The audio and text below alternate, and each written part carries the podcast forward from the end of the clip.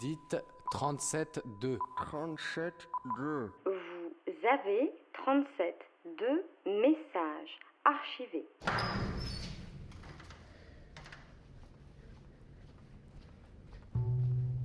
Ce soir, dans 37.2, vous entendrez Manu, 29 ans, restauratrice de livres anciens.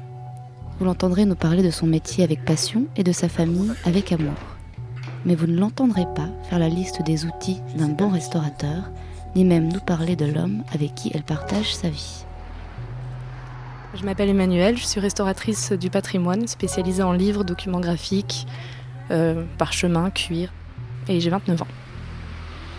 Alors contrairement à la restauration de tableaux ou de sculptures, où c'est vraiment l'aspect esthétique qui prime, le livre c'est vraiment un objet euh, du quotidien qu'on doit pouvoir manipuler et consulter. Et donc la restauration va chercher à retrouver cette, euh, cette fonctionnalité qui peut être perdue via des dégradations de, qu'on retrouve typiquement sur les livres, des pages arrachées, des textes euh, qui manquent, une, couverture détachée, selon les matériaux, euh, un cuir qui est abîmé, une, toile qui est abrasée, des choses qui, euh, font qu'on ne peut plus euh, le consulter sans risquer de l'abîmer davantage. Et la restauration va vraiment s'attacher à essayer de, retrouver, de redonner une intégrité, un ensemble au livre, tout en préservant ben, son histoire, son contexte historique, s'il y a des un décor particulier, chacun, euh, c'est une vraie aventure euh, avec la matière en fait. Donc euh, j'ai pu restaurer des ouvrages assez anciens qui remontaient au XIIIe siècle, qui sont des manuscrits plus ou moins enluminés sur parchemin, qui donc c'est de la peau le parchemin. Donc c'est pas du tout les mêmes pratiques que pour un ouvrage contemporain qui est en papier, un imprimé classique. Mais en même temps, tous, tous sont ça, a beaucoup de charme de traiter des objets comme ça. On a vraiment un rapport à la matière qui est très agréable. Et je peux vous parler de mon objet de mémoire, qui euh, c'est un manuscrit persan du XVIIe siècle enluminé, donc entièrement rédigé euh, en perse. Donc, euh, quand on ne maîtrise pas, on ne sait pas de quoi ça parle. Donc il y a toute une recherche à faire autour si on a le temps, parce que bien sûr c'est une question de temps aussi, pour essayer de comprendre euh, le parcours de l'objet depuis sa création jusqu'à nos jours et essayer de. Souvent ce parcours va euh, expliquer les dégradations qu'on va trouver. Alors, ça peut être des structures euh, détachées, des plats, des, des coiffes arrachées, c'est tout un vocabulaire qui est propre euh, au livre. Et ça peut être aussi des annotations laissées par divers lecteurs, ça peut être des dessins faits ou prévus lors de la création ou ajoutés par des lecteurs. Et tout ça, ça, ça contribue à rendre chaque objet vraiment unique et hyper intéressant parce qu'il y a vraiment toute une histoire qui est très touchante parfois. Des petites annotations, on retrouve euh, parfois des, euh, des marques laissées par le relieur, d'autres laissées par l'imprimeur, euh, ou, le copiste dans le cas des manuscrits. Et quand on observait l'ouvrage, on voyait qu'il y avait eu un dégât des eaux, on voyait qu'il y avait eu beaucoup beaucoup de réparations, certaines très anciennes sur le papier, et ça donnait des indications sur les manuscrits à l'époque étaient des objets coûteux. Et il y avait une vraie transmission de, de, des livres qui étaient prêtés euh, aux érudits, aux, chercheurs, à divers, diverses personnes. Et chacun laissait sa patte, entre guillemets. Euh, il y avait une déchirure, on l'a réparée avec les moyens du bord. Il y avait euh, des dessins qui sautaient un peu, on reprenait les tracés. Et donc tout ça a une histoire qui, est, très très touchante. C'est passionnant de, pouvoir voir toutes ces, traces d'histoire qui sont, à conserver impérativement, parce que sinon on détruit le passé de l'objet et on perd toutes les informations qui, euh, qui sont nécessaires à le comprendre, au final, à comprendre son état et son parcours.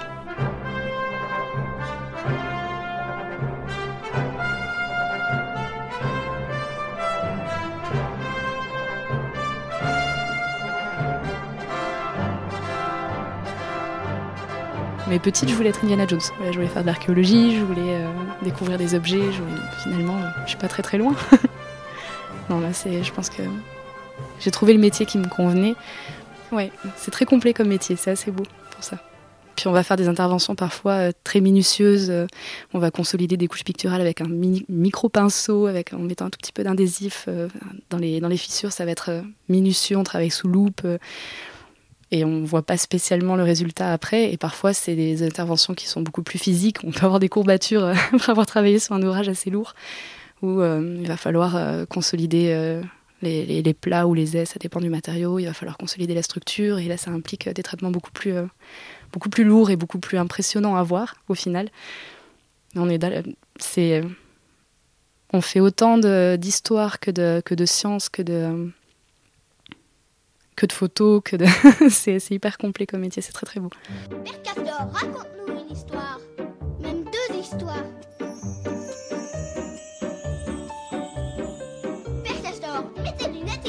Bah oui, une passion du livre à la base, c'est sûr. J'ai grandi dans une famille où, euh, pardon, on était toujours entouré de livres et voilà, moi j'ai toujours grandi entouré de, vieux bouquins avec mon grand-père. On essayait de regarder euh, un peu les. Euh, il y avait un attrait de la matière elle-même et de l'objet lui-même. J'étais toute petite, mais on regardait souvent, on prenait un livre dans la bibliothèque, on regardait ce qu'il y avait dedans, et puis il me racontait, je savais pas encore lire à l'époque, mais il me disait, ah, regarde, là, il y a un fil de couture qui dépasse, oh, c'est génial. je comprenais pas vraiment encore, mais ça me paraissait fascinant de, de savoir comment étaient créés les objets. Mais d'ailleurs, euh, petite, j'avais j'avais un livre, euh, un livre animé, un livre à tirette, où en gros on tire une languette qui va faire bouger l'image. C'est plusieurs, euh, plusieurs feuilles superposées qui vont coulisser les unes sur les autres. Et je me souviens de l'avoir complètement démonté pour comprendre comment ça fonctionnait, et de l'avoir complètement abîmé et de ne pas réussir à, à, le remettre bien. Et c'était la catastrophe. J'avais cassé mon livre, mon livre d'images et j'étais malheureuse comme les pierres de ne pas pouvoir le reconstruire. Donc au final, peut-être qu'il y a toujours eu quelque chose avec la restauration des livres finalement. Mais voilà, c'est vrai que voilà, j'ai toujours grandi euh, entourée de, livres plus ou moins anciens, plus ou moins en bon état. Et euh,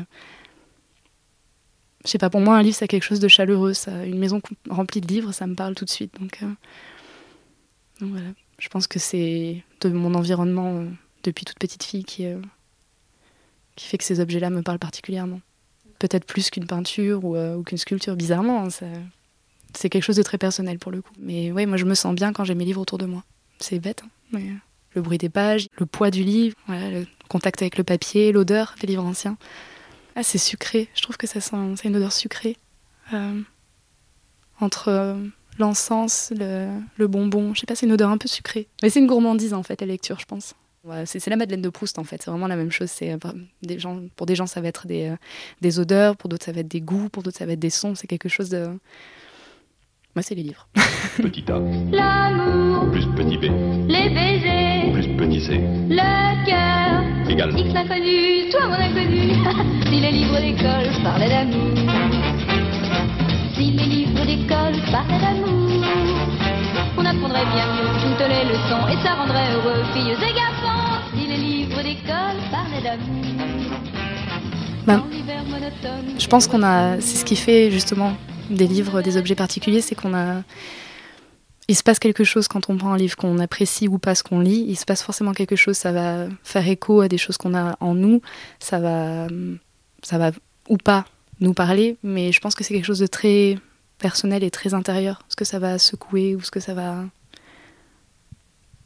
Ça peut être. Euh, il y a des livres qui peuvent être euh, bouleversants, vraiment. Et qui vont remettre en question pas mal de choses qu'on pensait ou qui euh, vont soulever des questions. Et tout ça, c'est quelque, chose qui se passe vraiment en soi, j'ai l'impression. Peut-être que je me trompe, mais euh, il y a un lien, une intimité qui se crée avec, euh, avec les livres, je pense. C'est un objet qui doit vivre et ah, ça vit, ça avec les gens qui les emportent. il y a des gens qui vont être très méticuleux, qui vont faire très attention à jamais corner une page, euh, utiliser des marque-pages pour pas. D'autres qui vont tout annoter, euh, qui vont surligner les passages qui les intéressent, qui vont corner les pages. C'est une fois de plus très personnel, je pense. Hum, moi, ça dépend. Les livres anciens, c'est vrai que j'ai tendance euh, à essayer de pas trop interagir, de pas trop les abîmer. Ça m'arrive de corner des pages pour savoir où j'en suis quand je dois m'arrêter soudainement, mais j'écris rarement dedans par contre. Je sais pas. Parce que j'ai pas de. Je, je, je, suis trop dans ce que je suis en train de lire pour euh, m'en extraire, pour prendre des notes. C'est. Je vais dévorer un livre et puis, puis je vais tout garder à l'intérieur et je vais rien marquer, de, marquer dedans. C'est très rare que. Bah, outre les livres d'études qu'on avait au lycée, etc., où on était obligé de prendre des notes et des machins. Mais, en général, je les, je les maltraite pas trop. Il y a quelque chose de particulier avec le livre, c'est que certes, il y a le contenu qui est important, mais il y a aussi le livre en tant qu'objet qu'on aime plus ou moins. Et euh, c'est vrai que quand on a un ouvrage ancien qui arrive dans les mains, ben, on a envie de le feuilleter, on a envie de, lire un peu, on a envie de. En général, alors collectionneur, quand, dans le cas de collectionneurs privés, quand ils vous amènent un objet, ils sont amoureux de leur objet, donc ils ont envie de, le sauver, ils sont prêts à voilà. Ils, sont, prêts à payer ce qu'il faut pour, pour restaurer l'objet, parce que mine de rien, ça a un coût, il ne faut pas se leurrer. Mais euh, et ça se ressent quand la personne vous amène, vous amène son livre et vous dit ah voilà, euh, il y a souvent une histoire de famille qui vient avec. Oh, bah, ce livre, oh, qu'est-ce que j'ai pu pleurer en lisant quand j'étais petit. Oh, D'ailleurs, euh, s'il y a des petites traces de gouttes de larmes, vous les gardez. C'est très, il y a un vrai contact humain au-delà de, au-delà de, du, traitement de l'objet lui-même. Et c'est toujours touchant parce que bah, quand on aime les livres, il y a toute une odeur qui se dégage des ouvrages. Il y a, vraiment un côté émotionnel. Quand on a fait le tour du monde, on n'a plus qu'à recommencer. Fallait pas entrer dans la ronde, il ne fallait pas commencer, car lorsqu'on fait le tour du monde, on a toujours peur d'oublier un petit coin de map monde. J'ai une famille euh, très simple, euh, qui ont beaucoup voyagé, beaucoup déménagé, et donc beaucoup fait de cartons, de livres notamment. Euh, voilà, c'est euh, une famille, à mon, à mon sens, intéressante, cultivée. Et bah, souvent, on regrette de ne pas avoir partagé plus, de pas avoir discuté plus avec les gens de sa famille. C'est vrai qu'on a toujours des choses à apprendre. Je pense que j'ai une famille un peu. Pas atypique, mais, mais intéressante. Parce que mes grands-parents ont beaucoup voyagé, ils ont fait beaucoup de choses dans leur vie de, qu'on ne fait pas forcément, euh, que moi-même j'aurais jamais imaginé faire. Donc, euh, mon grand-père était euh, travaillait à l'UNESCO, il était chargé de, de l'alphabétisation et des programmes scolaires. Donc, il a voyagé un peu partout en Afrique, il est parti faire des conférences en Asie. voilà, ma grand-mère le suivait dans ses déplacements. En même temps, c'était les périodes de guerre, donc il y avait tout, tout l'environnement politique qui, allait de pair. Donc, c'était une période, à mon avis, très difficile et qui nourrissait aussi. je sais pas, nous c'est vrai qu'on est j'ai l'impression qu'on est un peu formaté pour. Euh, on grandit, on fait des études, euh, on trouve un travail, euh, on se stabilise. voilà. C'est vrai qu'à l'époque, c'était certainement différent et ils ont vécu des choses qu'on ne vit plus forcément aujourd'hui ou moins. Enfin, on est moins amené à les vivre. Tant mieux parfois. Mais du coup, voilà, c'est vrai que ma famille, pour le coup, je pense beaucoup de choses à apporter au niveau intellectuel, au niveau. voilà. Bah, j'ai perdu ma mère il y a six ans, je ne saurais même plus dire. bon, voilà, forcément, c'est un événement euh, dévastateur, mais qui. Euh, c'est très difficile et en même temps, ça. Je vois avec ma famille, ça a soudé pas mal de relations aussi. C'est voilà, le deuil, c'est vraiment quelque chose de particulier parce que c'est hyper intime. C'est quelque chose qu'on peut faire euh, seul, enfin, qui, doit être fait seul, même si on peut avoir besoin d'aide, d'une assistance, etc. C'est quelque chose qui, qui est ultra personnel et bah, ce genre de choses, ça bouleverse tout. On perd quelque chose qui, euh, qui vous a construit, euh, le, pilier un peu. Euh, parce que j'ai grandi qu'avec ma mère, mon frère et ma soeur. Et ma grand-mère, mais voilà.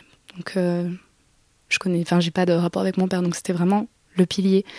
Et forcément, ben, quand ce pilier disparaît, on est un peu perdu et on se rend compte de toutes les questions qu'on n'a pas posées, de toutes ces choses euh, qui n'auront pas forcément de réponse.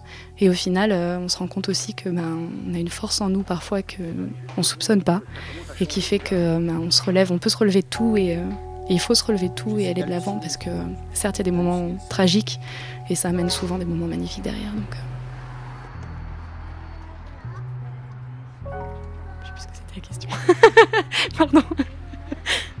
Cet épisode de 37.2 a été réalisé par Mélanie. Vous pouvez le retrouver ainsi que bien d'autres sur le site www.radiocampusparis.org.